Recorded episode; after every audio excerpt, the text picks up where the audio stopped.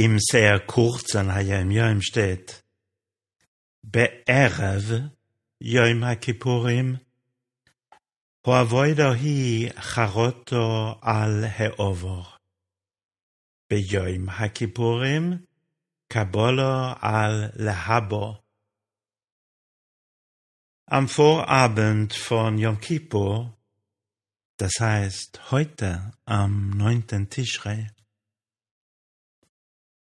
soll die Avoido, soll die Arbeit sich auf das Bereuen der Vergangenheit fokussieren, aber an Yom Kippur selbst soll sie sich auf die Zukunft konzentrieren.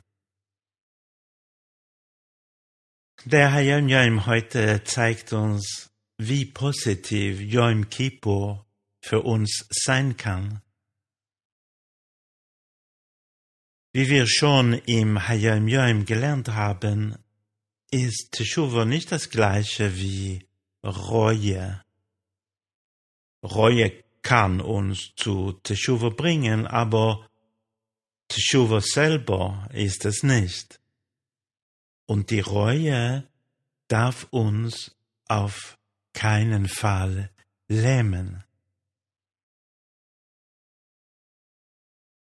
Wie wir in den letzten Tagen gelernt haben, ist Teshuva eine Rückkehr zu Hashem, zu Gott.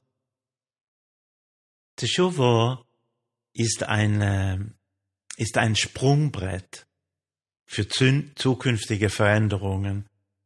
Es ist eine Rückkehr und Wiederentdeckung unseres unendlichen Potenzials.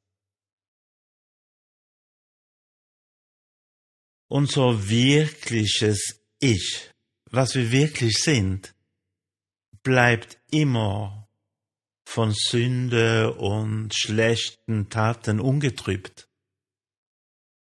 Dieser Teil von uns will eine Beziehung mit Hashem haben, will eigentlich nur eins, und das ist Göttlichkeit. Wir schämen uns für all die Belanglosigkeiten, in die wir vielleicht involviert gewesen waren. Aber die beinahe greifbare Spiritualität des Tages von Yom Kippur soll unsere Reue in einem, in einen Dynamo verwandeln der uns vorwärts treibt und uns Energie gibt, wenn wir im neuen Jahr unsere Lebensaufgaben von neuem in Angriff nehmen. Sogar Reue kann mit Freude sein.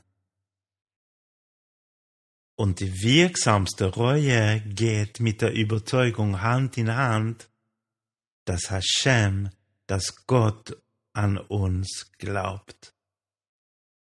Wir schaffen es.